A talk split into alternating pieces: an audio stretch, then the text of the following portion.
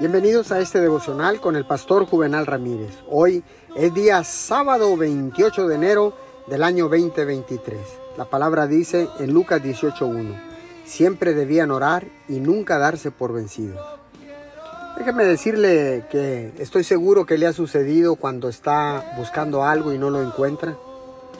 Y busca y busca y sigue sin encontrarlo.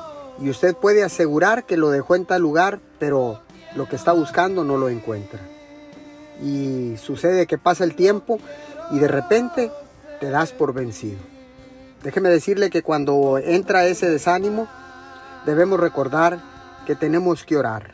Y cuando empezamos a orar, de repente aparece las cosas que usted está buscando, aparece ese objeto, esa llave perdida, ese papel, ese documento y aparecen como por arte de magia.